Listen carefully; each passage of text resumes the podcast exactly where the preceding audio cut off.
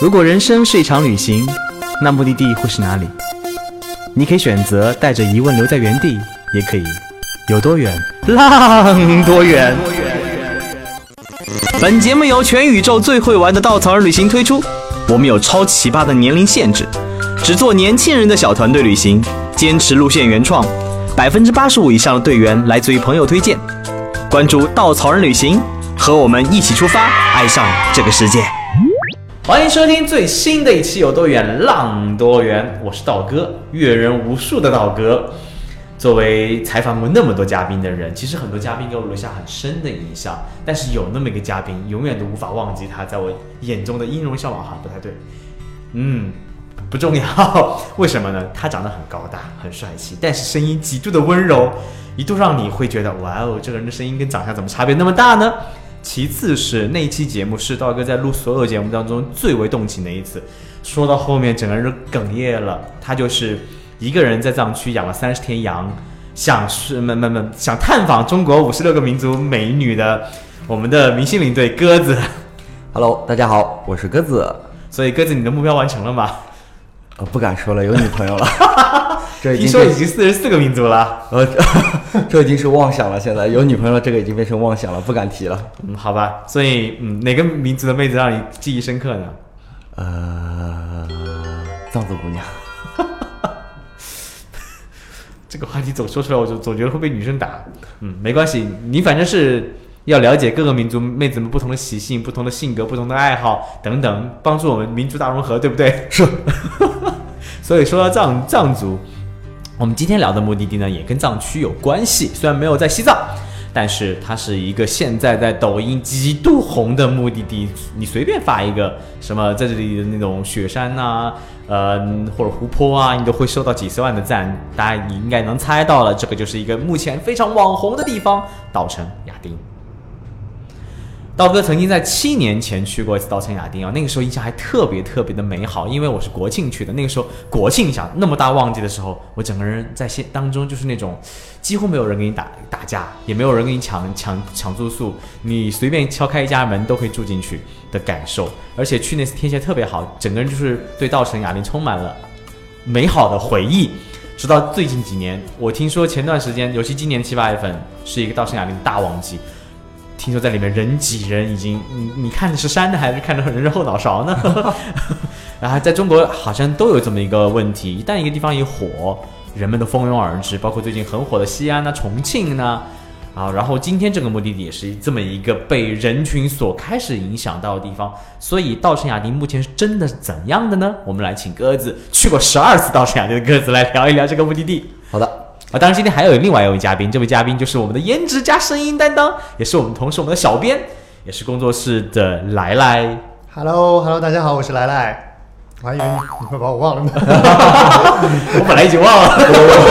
我 我我眼睛里只看见了鸽子，然后突然间余光一瞄，还有一个人在旁边做什么啊？那我介绍一下吧。感觉自己在这里有点多余。不会不会。哎，道哥，我想问一下，你当年七年前去稻城亚丁的？我呢是五年前去稻城亚丁的，然后也就一三年第一次去，然后一四年没有去，但是之后一六一七一，呃一五一六一七三年，我大概走了十一趟。你第一次去你就遇到好天气了吗？对啊，对我来说那个天气不就是正常的吗？说实话好像容易被打。我我我一直在想，我大概走完第十二次稻城亚丁的时候。我就觉得我是这样的，我是走了十二次稻城亚丁，我只遇到两次我能够把那三座美到极致的神山全部看到，就是连就是三次只有两次能看到，剩下十次的话呢，要么冰雹，要么下雨，要么大风天气，什么都遇到了。我那时候走完第十二次的时候，我就在想，是不是自己缺德事情做多了？他们都说雪山跟人的缘分取决于你前世有没有做好事儿，好，还有今生有没有做好事儿。他们说，尤其是梅里雪山，一年出现的时间三分之一吧。对，所以说，当你积德到一定程度，你才能看见这份雪山。嗯，刀哥每次第一次雪山总能看见全貌，好像说这话有人被打一样。这跟稻城亚丁的缘分也是，我当当天到了以后，我早上进去的时候，三座神山在眼前一字排开啊，不对，它不是一字排开，是各个角度排开。各个角度。但是呢，那天我去的时候一点云都没有，我还嫌弃有点晒呢。哦，哦，这个后面慢慢跟您聊一下我十二次稻城亚丁当中遇到的哪些事儿吧。但呃，虽虽然我们到到亚丁的天气很好，但其实我们过过去的过程还蛮艰苦的，因为一一年去的时候，三幺八国道还没有修好。是的，从新都桥到礼堂这段路，现在好像打通了隧道而修好了路，差不多两百公里，也就四五个小时最多了，对吧？呃，不多三四个小时。我那一天开了十一个小时的车啊，而且我们当时特别神奇的是坐了辆桑塔纳，也不知道脑子怎么想的，那个路烂到就是你的车底，我一直觉得我油箱快爆了一样，就一直听到那个底盘被磨。刚开始磨的事情还心惊胆战的，磨到后面就是，唉，随他去吧，随便磨吧，反正就这样吧，我车耐操。然后最有趣的是，我们当天是中午出发的，我们想到了当地已经快凌晨了，而且到最后几个小时，一开始下暴雪，就整个山上开始下雪，下雪你你前面的灯打出去地方能看见三四米的距离，而且一路上没有车，你就心惊胆战在悬崖旁边开着，开着时候，直到我们开了很久，遇到前面一个车队，货车车队，哇，每个人心情瞬间 relax 了放松了，因为你有车队，你有屁股后面可以跟着了，你就感觉不会那么害怕了。前面开真的很害怕，呃，我是一三年第一次去的，然后那个时候选择交通方式是自由行，跟一个朋友一起去的。我们选择的是一辆长途大巴。当时过去的时候的话，就是你说的那一段，就只要成都离开了之后，哇，那真的是我们是坐到最后一排，然后那个盘山公路，然后还有三幺八国道，非常的烂，起起伏伏的。我们坐在最后排就看到车每随车子颠簸，前面的人就跟土拨鼠一样的，脑袋伸一下，伸一下，伸一下，那颠颠狂狂的感觉，哇哇抓狂了。然后我就亲眼看到我前面本来坐的是一个藏族大姐，颠着颠着，她拿个塑料袋，在那边吐了一下，然后整个车厢的人都在那边跟师傅说：“师傅停一下。”师傅不肯停，说：“这边不能停啊，你看旁边就是悬崖，怎么停？”那么说：“师傅不行了，不然我们全吐你身上了。”然后师傅把车子停下来，一群人出来，扶着车门，全在那边，全在那边吐。那个那个时候，而且连吃的都没有，就沿途把我们开到一个类似于工地的地方，然后大概每个人十五块钱能够吃一顿饭，那真的是吃都吃不下。我真的很难想象你们说的场景，因为我去年去亚丁的时候，那边的路已经修得非常好了。呃，我我能理解你你说这个心情，因为我们前两天在聊一个话题，就是说，呃，旅行当中，当你的前往的道路越长，时间越久，越艰苦，其实你对他的感情会越深，或或者看他那一瞬间会越感动。我们前阵子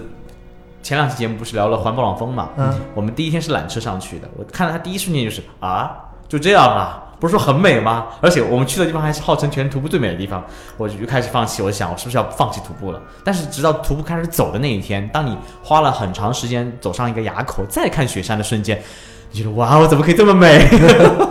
所以真的是这样子，你花的精力越多，你你越付出的精力、时间跟心血越多，你以后很有可能对当地的感情会越深。兰兰，你是去年去的，对，我去年去的，呃，交通情况舒服吗？交通情况就挺正常，但是我那次天气真的是很差。这边我想问一下道哥，其实的确是现在交通非常好，三幺八国道也修好了，嗯然后礼堂到稻城的那一段的话，基本上是国道了，国道级别的也是非常好的。但是你有没有记得我其实还是想走当年的路，因为在隧道没有修好的时候，嗯、应该是剪子湾山、兔耳山、还高尔斯山。折多山，对，对然后除了折多山现在没隧道，剩下的几座山都有隧道。但当年的话没有隧道的时候，我们就是在车子行驶在海拔五千到五千三左右的高山草甸上面行走，旁边的话就是群山和云海。那个时候的感觉真的非常棒，所以人都是作的。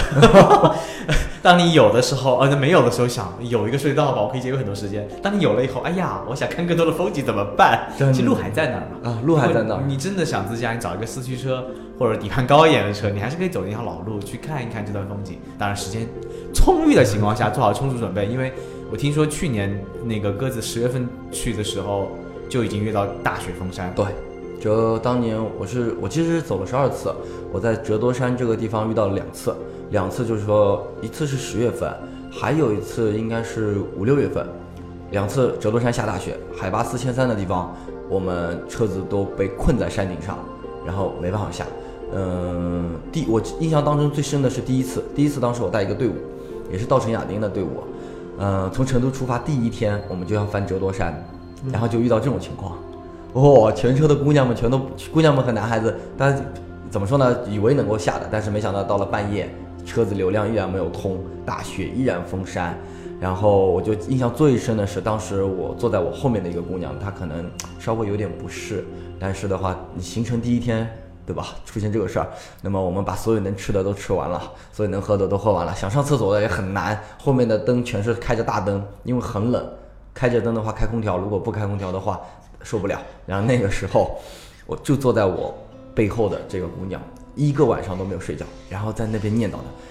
我我一开始听她嘀嘀咕咕在说什么，以为她打电话，后来不是，然后我就仔细的听了一下，那姑娘就在念叨说：“我不想来了，我要回家，我不想来了，我要回家。”就是不是在一种缺氧状态下，已经有有一点点神志不太清楚？是的，是的，是的。啊然后所以那天你们是在车上过的夜，对，在车上过夜，我们大概是凌晨，我印象非常深刻，凌晨五点半左右，我们才下的折多山，抵达了新都桥。当时山上是没有信号的，然后工作室其实已经知道我这个情况了。当时我记得应该是逼哥是非常着急的在打我电话，可是打不通。然后等到下山了之后，我才打了个逼哥电话报平安，我跟他说，呃，平安下山，有事儿等一下说，让我先睡一觉。这那个时候山路真的难，不过现在折多山也经常遇到情这个情况，因为折多山隧道还没有通，所以想体验一下的话也是可以的。折多山今年五月份也封过山，也其实整大雪封山个进川进藏的路都是天险的。其实以前你要往重庆要经过巴山，你要你要翻巴山，巴山也非常险，然后进入藏区要翻无数的山，而且真的每条路都很险，而且经过它的过程是就是记忆当中记忆当中那些很难的进藏的路都是在这条路上发生的。但现在越来越好，越来越好交通。对，我还记得我们现在会有的时候会走过一条路，嗯，去年前几年会走过一川北的一条呃进藏路线，会经过走二郎山，来来走过二郎山嘛。我没有印象嗯去年经过过这座。对，然后当年这是这条路线是我们解放军越血血肉去开出来一条山路，嗯有一首歌就唱嘛，二呀嘛二郎山呐、高呀嘛高万丈，就是走这条二郎山的时候也是能够看到天险，旁边就是悬崖，然后山上经常有云雾缭绕，能走的话，但是现在也能体验这些，只是比我跟道哥当年去的话会好很多。来来，我想问有没有听过这样一句话？你去年去稻城亚丁的时候，呃，道哥应该也能感受到这句话。当年是形容稻城亚丁叫身体下地狱，眼睛上天堂，眼睛上天堂是吗？对，嗯，然后哦即便天气那么烂，你也上天堂了。嗯，我要自你己一下。其实现在进藏区简单了很多，尤其是像去西藏，你可以坐飞机，嗯，然后去稻城亚丁，你也可以坐飞机。亚丁现在是整个，呃，稻城机场应该是全世界最高的机场之一了，嗯应该是通航机场，就是民民用通航机场。但是我相信，如果你有机会的话，我还是非常建议你从成都一路摇过去，这种感觉，慢慢的翻山，慢慢的经过，呃，川西坝子，再进入这高原状态，进入山地，进入很多很多雪山的那种心情，整个人的眼睛、身体，包括你身体的灵魂，都在经历不同的阶段。那个阶段可能让你从地狱到天堂，从天堂到地狱的过程会不停的跌跌起伏，但是只有那样子，才能真正感受到这个地方的美。是的，这样走还有另外一个好处，就是海拔慢慢上去，不太会容易有高反。对对对对，你尤其是到稻城，西藏还好，其实拉萨三千七，稻城我记得四千的海拔的那个接近机场吧三千九，4000多啊对，所以这样子你一去很有可能高反，对，很多人都在那边倒下了。还没有看到山哦，再见，我走了。对对嗯 其实这个怎么说呢？其实现在条件真的好很多，好很多。我就记得我应该是一六年，我正好我当时不知道怎么搞的，脑子抽了，我接了一个月的稻城亚丁，是四条连着带，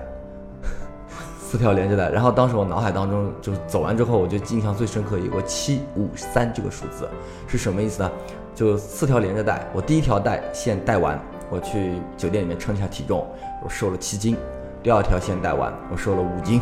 第三条线带完，我瘦了三斤。我要赶快跟那些身身宽体盘的领队们沟通一下这条线，嗯，减肥之路。这太可怕了。不过现在好多了。后来我一七年又带了四条康巴，一条稻城亚丁，也就是说走的时候，呵 呵一路上有很多好吃的。啊，真的这一路条路线上面，其实慢慢的在被我们的领队们去发掘这条路线当中的景美景，还有每一个点当中非常棒的一些故事和寺庙，还有那些口腹之欲。哇，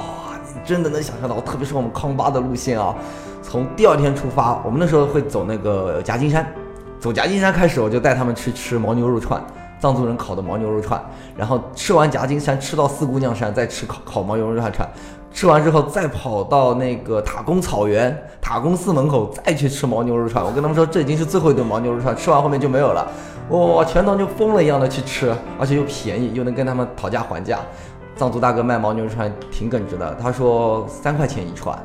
然后你要是跟他说，呃，十块钱四串，他算不来。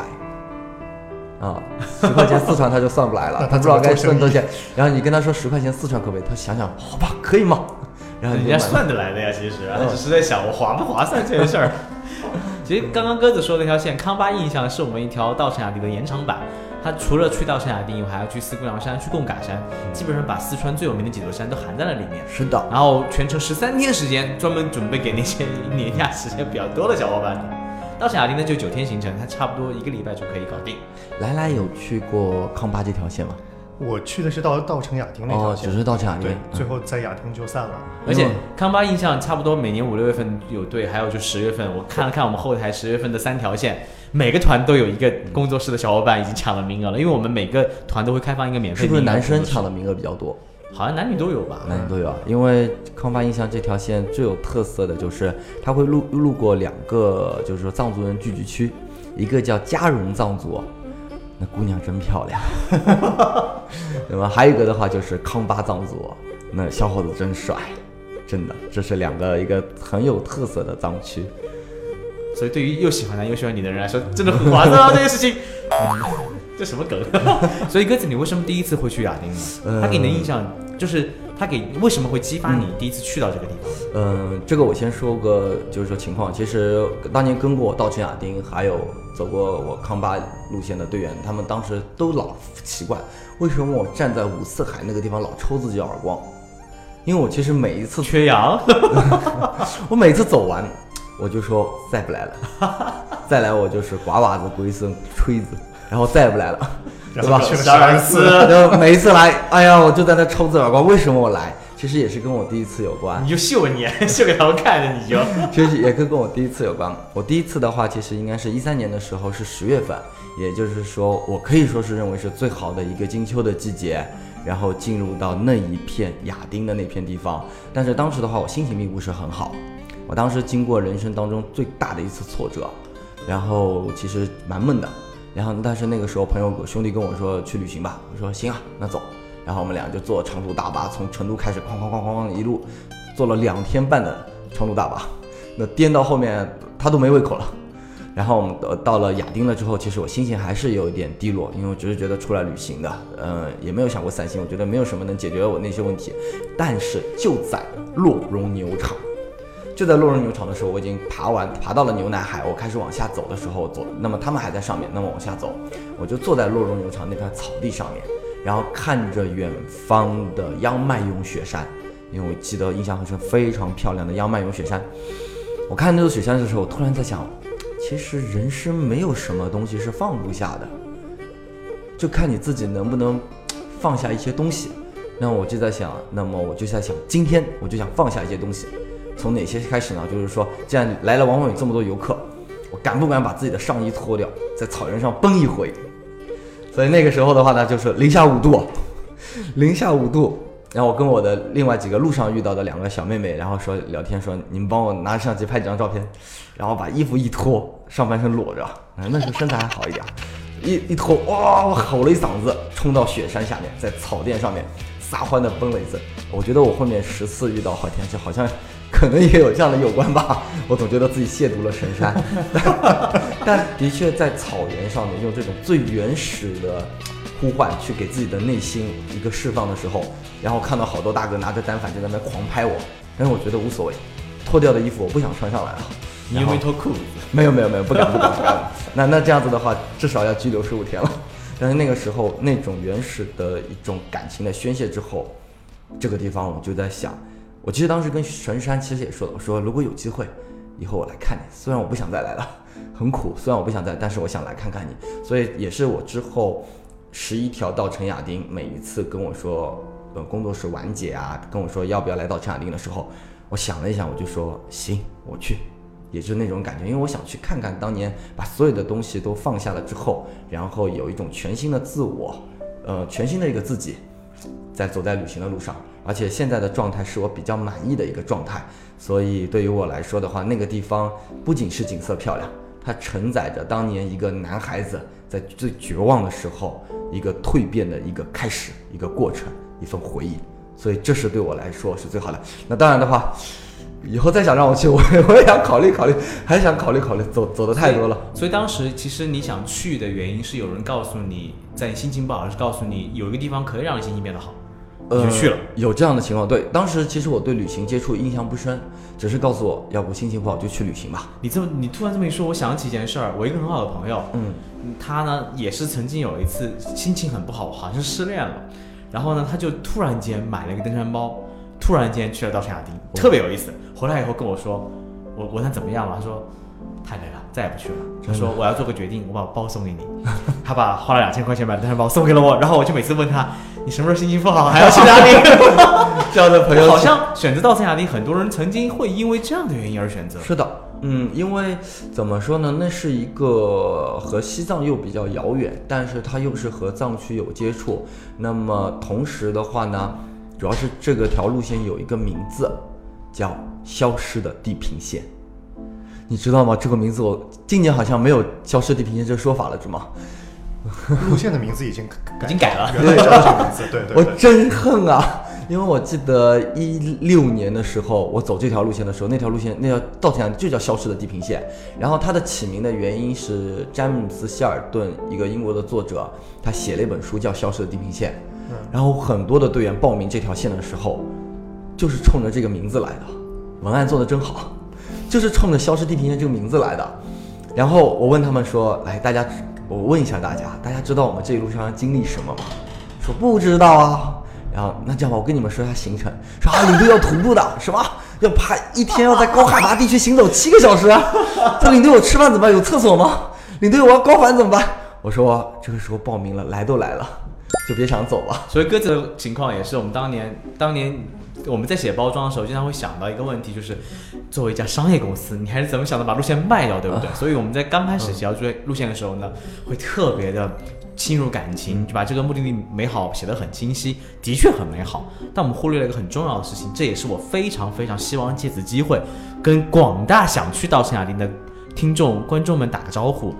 做好准备再去，为什么呢？稻城亚丁虽然很美很美，它真的是一个非常非常满足身体眼睛在天堂，身体在地狱的这么一个地方。它其实比西藏比很多你以为的藏区海拔更要高，而且你要去看到稻城亚丁神山的一些很美的风景，你还要徒步，你需要从诺罗场三千九百米的地方要走到四千七百米的地方才能看到牛奶海，你还要再上三百米到四百米看到五色海。基本上整个身体在高原徒步是非常高海拔的时候会消耗大量氧气跟能量的，很多人是中途扛不住的。是的，而且很多人去了以后发就是不停的骂人啊，怎么怎么那么苦这么累？所以你在抖音上看到的，可能只是十个人当中有一个人能享受那样的环境，有九个人在中间就已经退缩了。对啊而且除此之外的话，天气极度不好，容易，尤其是在七八月份的旺季，经经常十天有十天看不见，看不到雪山。抖音上面我看过最最熟悉的一个视频是，来来可以说方言吗？在这个节目里面可以可以说好可以说，有个小姐姐，人家拍一个视频，那小姐姐就是穿着那个洞洞的牛仔裤，然后结果今年五月份的时候，那个背景是稻城亚丁的牛奶海，大雪纷飞。然后人家拍小姐姐说：“小姐姐，你觉得这个地方怎么样啊？”小姐姐说四川人，她说：“老子你妈脑壳有包才到这个地方来。”然后她就说：“那小姐姐，我听不懂你说什么，你能不能跟我用普通话说一遍？”然后小姐姐说：“很漂亮啊，大家都要来啊。”你说这种情况，害了自己，不是还害了更多人，对吧？是啊所以大家不要一窝蜂的去往一些你认为网红的地方，先足够的了解信息，了解自己有没有这个能力能完成这件事情本身。我觉得这才是对自己负责任的态度。嗯，然后嗯，我插一句哎，啊，我继续说完啊，哎我忘记了，就是，所以我们在后面的包装第二年就加了很长一段文字，叫做“你准备好去稻城亚丁了吗？”我会告诉你这里你会经历什么样的交通、什么样的天气、什么样的环境，你会经历什么样的身体状态、体力准备，你还有可能看不见。你一切准备好了以后，这才是一个你适合去的地方。我们希望对所有连报名队员负责。我觉得商业在安全之间一定是后面更重要。嗯，这是你，嗯、我觉得很对，这是你的产品要负责，但是我还是很推荐大家去一趟道家的，真的真的，道哥有看过那本书吗？道哥来了有看过那本书，就是说《消失的地平线》那我本书吗看过，很喜欢那本书很。喜欢。作者其实从来没有来过中国，没有来过西藏，对，他是看了那个摄影师的照片，对就是突然脑补了一下，就就脑洞大开就写了这样一个地方，然后他写了就是说在雪山当中有一座地，有个地方叫香格里拉，那不是云南那个香格里拉，其实呃，这里再普及一下，香格里拉的目这个地方到底是哪里，其实很有争议。很多民间学者都认为，真正的香格里拉所描述地方就应该是稻城、香城、亚丁这一片区域，只是云南香格里拉为了抢住这个名字，就提前注册了这个名字，对改成现成名字。所以其实真正香格里拉很有可能是在四川。好像是九七年的时候，云南中电发起了一个寻找香格里拉活动，因为他们发现很多老外探险家去南美丛林、去尼泊尔、去西藏、去印度去寻找那个香格里拉地方。那么我们就是说中甸县政府嘛，觉得这样吧，我们就是发起一个寻找香格里拉活动。那找了半年，哎，突然说，哎呀，真巧，香格里拉好像就在我们这个地方，我们改名字吧。哦，改名字了。云南人真的很聪明啊，就做旅游真的只有商业化。当年那个普洱，嗯，普洱叫什么名字来着？我都忘了，不重要，反正他后面改名普洱，就是因为你看我这里有名，把把最有名的茶跟自己的县城名字改了。是的，然后很搞笑的是，嗯就是你现在在地图上搜香格里拉这个地方，会出出现两个地方，对，云南有一个，四川有一个。四个。川有一个，四川的那个叫香格里拉镇，就是现在的我们称作为叫做日瓦，称作为日瓦。日瓦也改名字啦，呃，日瓦它其实它就只能叫日瓦，但是当地人一直把坚持他们称作为叫我们叫香格里拉镇，然后老说云南的香格里拉不是香格里拉，但其实当年我看完《消失地平线》那本书，我第一次去稻城亚丁的时候，当汽车拐角拐过到那个小山凹，然后底下看到了亚丁村，就景区里面的亚丁村的那个景色的之后，我突然觉得。好像这里就是香格里拉那种世外桃源的感觉，呃，当然差距，现在没有了。但是当年的话，的确是藏式的那个小小的村庄，藏式的砖墙砖墙的小屋，最多只有两层。然后在那种，然后又随着行程慢慢的开始，我们走进了那个寺庙冲古寺，然后我又当时运气好，第一次去，嗯，第一次去看到了仙乃日、央麦勇和夏诺多吉三座神山，又在洛绒农场发呆的时候，我突然觉得“消失这个地消失的地平线”这个名字真的没有起错，我感觉自己就是来到了一个非常非常隐秘的世外桃源。所以当时的话，作者虽然没有来过那个地方，可是作者书中描述的，虽然当时有很多不合理的地方，但书中描述的地方就是雅典。他给那个香格里拉的定义是，就是人活在那个里面，你的容颜是不会衰老的。是的，嗯对，他后来带了个狗我头好子。会歪歪 哦。但是你只要一离开香格里拉，你就会迅速衰老。然后那个我一一年去那一次的话，其实那时候还没有。其实去稻城亚丁最好的办法是，呃，你到稻城以后，稻城到香格里拉不不香格里拉，到那个亚丁基本上还有两个多小时的车程。以前日瓦是它大门口，差不多四十五分钟开到景区门口就到了。日瓦是一个镇子，亚丁是个村子。我们那时候去还可以自驾，还不是景交车。现在听说只能日瓦坐景交车进去，是是的而且完全不允许自驾。我们那时候自驾随便停随便拍，就一路上到了亚丁村，我们在那个观景台的地方待了很久，就等着那个云雾慢慢的散开，然后最后日照金山那一瞬间很美很美。然后现在听说已经不能这样子，所以劝大家要去还是趁早。是现在只能从从稻城拼车去日瓦日瓦，然后再从日瓦坐那个景交车景交车去里面。对，而且售票中心也换了。嗯，原来的售票中心是老的售票中心，现在售票中心搬到了一个半山腰。啊，来来去的时候应该是这样情况对，。要爬很长很长的楼梯上去。然后那一年这个售票中心刚启用的时候，就是我认识好多朋友是四川的领队和导游嘛，那群里面去过稻城亚丁全在耍，这是农村二傻子设计的售票中心吧？因为你要提着行李箱爬很高的楼层，大概要爬两三楼，海拔本来就高，你它还就没有个电梯吗？它有电梯，但是那个电梯它不开，你知道吗？就 然后我说一个趣事啊，我带康巴的时候，队伍当中有个队员可逗了，然后当我跟他们说说，因为我我们要得跟队员说你要面对的是什么，对不对？有个心理准备。我告诉他们，一会儿呢我们要爬那个这些楼梯，要爬上去，爬一层算不算？还有爬两层、三层，你还得拖着行李箱走一段。所以大家如果累的话呢，千万不要怪我，这不是我设计的。然后这是就是说，我们吐槽嘛，就是说这实际设计的。然后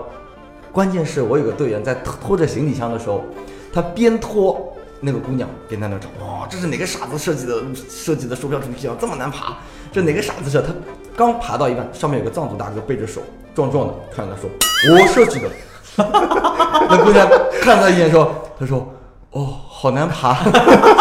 马上就怂了，然后我笑死了。而且我当年呃，我那个跟大家简单的普及一下当时亚丁景区里面的状态。你景区进去以后的话，假如说继续到门口，你会换。电瓶车是的，到呃诺呃洛绒牛场，这是第第二条线。其实第一条线往往推荐大家去到刚刚说的冲古寺，呃不不是冲古寺，什么寺寺来着？呃，你是指整条路线的话，有贡嘎朗吉岭寺，在亚丁外面有个寺庙叫贡嘎朗吉岭寺，亚丁里边的亚丁村的寺庙叫冲古寺。啊，冲古寺，那我没记错。冲古寺有一条路是木栈道修好的，去往一个地方叫珍珠海。所以往往第一天的行程，你要是觉得高反没有适应啊，到了比较晚呐，一个下午时间去到珍珠海发发呆，嗯，看看雪山足够了。第二天一早早点进去，坐个那个电瓶车到洛绒牛场。牛场呢其实非常大，有很多草草甸，你可以直接对面对着那个仙乃日神山。啊，然后你如果不想爬了，没有关系，在这里面发呆也好，躺着睡觉也好，整个洛绒牛场感觉像你天地为你而存在的一样状态，非常非常像一个世世外桃源香格里拉的地方，很棒。但如果你有体力的话，建议你就沿着山上的一个步道往上走。走过差不多七六呃几个小时，差不多四个小时，呃四个过上去四个小时，来回四个小时，然后就能到牛奶海。牛奶海在海拔很高的地方，如果你再有体力，可以再往上爬，去到五色海，差不多就是整个基本的玩法。如果你是高阶的旅行者，你还可以绕着山整个转一圈，差不多两到三天步行程。如果你是更加高阶的旅行者，你还可以去申请，在整个自然保护区里面有很多很多的那个不是官方景区的步道。你可以走过很多原始的村子，你可以看到很多雪山不同的角度，还看到很多很多藏在景区里的非常多的孩子。是的，因为我们能看到的海子往往是景区修好的，其实不能修好那些海子嵌在山里面，雪山融水，非常非常的美。亚丁其实是一个自然保护区，然后我们去的那块区域的话，只是一个保护区最外围的一个圈子，但是里边的生态真的很棒，我感觉也得益于现在景区对这块的管理。就是说，其实它里边的环保和生态做得不错。你举个例子，道哥他前面说的，呃，去珍珠海，珍珠海，珍珠海看的就是仙乃日神山。仙乃日神山的话呢，树林里面有很多的小松鼠，然后你拿着花生米，它就一点都不怕人的，喂得肥肥的，就可以过来问你吃。然后如果爬那一段山路的话，就是说走五色海和牛奶海的话，你能看到最多的，我们就能看到岩羊，大群的岩羊就在你身边。就在你的爬山的身边，因为这边没有雪豹，不会来吃它们。所以都看到岩羊了吧？都，我是都看到，我好好几年，好几次去都看到。我在阿尔卑斯山看到很多岩羊，但是到圣亚丁我是没看见啊，因为我没有走那个步道啊，没有没有走那么深了。我去年没爬完那个步道，好可惜啊。没爬完，我们其实爬上去都能够看到。感觉。我们这期节目在不停的刺激来了。不，你是高反吗？来来，不是，是那个时候下大雪，然后路封了。但哦，路封了，对，那也是那条路都没有栈道。你看，这是人生难得一次的经历啊！告诉你，再来一次吧。现在景区，我今年会再去一次的。现现在景区挺负责的。我们当年雪下的再大，哪怕冰雹打脸，嗯，就感觉有人抽你耳，冰雹大到有人感觉你我下山的时候就抽你耳光子呀，有人在抽你耳刮子，啪啪啪啪啪打你，你还得下山。然后我们一群人还躲在山洞里面，互相依偎着吃自热米饭，太冷了那种情况，他依然景区说你们上吧。其实景区修的越来越好了，有一个啊，这是好的一面啊，坏的一面是去的人越来越多。其实也也不能叫坏，因为当地你需要发展，也需要更多人提供旅游经济，当地也靠这个地方变得越来越富有。但是，嗯，在这过程当中会有一定的影响，比如刚刚鸽子你说喂小松鼠，其实真正的自然保护区是不让喂任何的动物的哦，因为喂动物这件事情会造成它们饮食习惯的改变和。它本身是觅食捕食，它现在养成习惯就是有人会喂我，它就丧失天然丧失掉那个自己寻寻觅食物的能力。所以在任何自然保护区，其实喂喂动物这件事情本身是禁止的。这块肯估计没有那个管理员跟你们讲过。没有没有，其实可能也是藏区的风格吧，因为像如果大家选择稻城亚丁，其实如果时间够的话，还可以去一个地方叫色达，嗯，因为藏区的风格是对所有的生命带着一种很善意的去心对待，那边的土拨鼠喂的都有半米多高了，被藏族的朋友们喂的都有半米多高了。如果你常年做这件事儿，其实没有问题的，像家养、半家养的感觉。对对对但如果你偶尔做一次，其实对他们来说是很困扰的。哎，我到底是等着别人来喂我呢还是自己找呢？是的，人类太善变了。啊，真的是真的是有这样的变化的。岩羊渐渐的不怕人了，小胸许渐渐的就是越喂越肥了，然后见到人就跑过来，然后拱而且着爪子。曾经的淳朴也随着人流带来不同的价值观、不同的不同的世俗的想法，也在慢慢改变。我记得很清晰，我当时去稻城亚丁的时候，从礼堂到稻城的路那条路上，因为官方为了为了鼓励更多人自驾，修了很多的观景台，非常漂亮，你可以随便停随便拍。我听说后面几年就已经被人圈起来收费了。是的，一个厕所都要两块钱。对，就是会越来越觉得急功近利，而且到了那边以后，你发现哇哦，那么多影视节目在这里拍，机场也修通了，鼓励更多人去了，然后这里垃圾也变多了，然后宰客现在越来越严重，听说呃整个亚丁村里面住宿到了春到了国庆这种时候都是一两千一间房，我们去的时候我记得是八十块 还是一百块，我我们是国庆去的，其实亚丁村也在渐渐的失去一些东西。其实它是住宿条件越来越好。嗯，我们以前去的时候是雷打不动的，晚上十点钟之后肯定是停水停电的。然后怎么办呢？就是没有电。然后我当时做的最傻的一件事情，我把十五个队员全都拉到一个房间里面来说，这样吧，我们聊天吧，把灯全部关掉。然后当时非常印象深刻，我们做了一次音乐的分享会，就在灯黑的情况下，你来说故事，分享音乐。但结果就是突然有人说，鸽子我好像有点高反缺氧了，因为太冷了，所以没有把门窗都打开，就导致的话，呃，就是很多人都缺氧。但那段那一晚上的话，就是在没有电、没有 WiFi、没有水、什么都没有的情况下，一群人却是感情非常深，啊，这是现在的变化吧，真的。我当年还没有住在亚丁，因为可以自驾嘛，所以我住在日瓦，条件非常好，还是两卧室的那种，呃那那种大 house，然后我记得是一百多块钱，特别便宜，还是国庆的时候。然后然后回来以后，我们同行小伙伴就怀孕了。哎呀，这个我印象中，我去年去到亚丁村住的时候，那个客栈已经有空调了，哦，对，条件已经很好了。我我们以前都是有脚气味的保暖毯。其实我觉得条件好不是坏事儿，但是我觉得心态得平，因为稻城亚丁其实并不是一个一年只有一两个月生意的地方，但是现在宰客现象越来越严重，而且收费越来越贵。我我不过有一个我印象蛮深刻的，就是说亚丁的藏区藏族人，他们好像性格就是这样。至少我一七年离开的时候，已经是发展很大了，可是那一边在里面的藏族人，他依然没有那种很就是说功利的，或者说是就是要宰你钱赚你钱的感觉，没有。他们靠着景区给他们一份工作，那他就开开车也挺开心的，听听音乐。你跟他聊天，他性格也挺好的。然后他摆摊卖的那些，你一看就是义乌批发过来的蜜蜡、松石啊，你不买他也不说你，他笑呵呵看着你，因为其实都是已经收房租过日子了。哦，对，因为他们房租贵嘛，所以你开客栈的人他就开始宰你了。所以那边的心态还挺好的，只是不知道未来有没有可能就是来来那边在亚丁，其实亚丁还是吸引我的一样地方。嗯，我在想，就说两个藏一个藏族的故事吧，两个藏族故事，一个的话呢，就是有一次我们带队，当时是大冰雹。然后带队走下来，然后在洛绒牛场那边，其实有很多藏族人的像地窝子一样的小土小石头房子，他们就住在里边，一家人就住在里边。他们是主要为景区养马的。那么当时的话呢，我很冷，那我就跟一个藏族大哥说，我说大哥，那个能不能到你家烤一会儿火？我们大概十几个人。大哥说没关系嘛，没关系嘛。那我说大哥，你有没有喝的？我这边给你便便宜一点。他说啊，你随便给嘛。那么我们就是，那我就说好了，五块钱一个人，可不可以？对吧？也别，就虽然人家好客，咱也不能蹬鼻子上脸，对，蹬鼻子上脸。啊我说五块钱一个，他说啊，好嘛，那就随便喝嘛。那可能大哥又觉得收了我的钱了之后不好意思，不但把火塘给我们点的旺旺的，给我们请他们喝他们的酥油茶和奶茶。那么还有的话，大哥就是藏族人的风干牛肉、牦牛腿，它是生的，它生的风干的，然后用刀子请我们吃。那一开始大家不很担心，哇，这生的怎么吃啊？但是尝了一口之后，我会发现，哎，真的很好吃。然后在火上烤一烤的话更香。结果的话呢，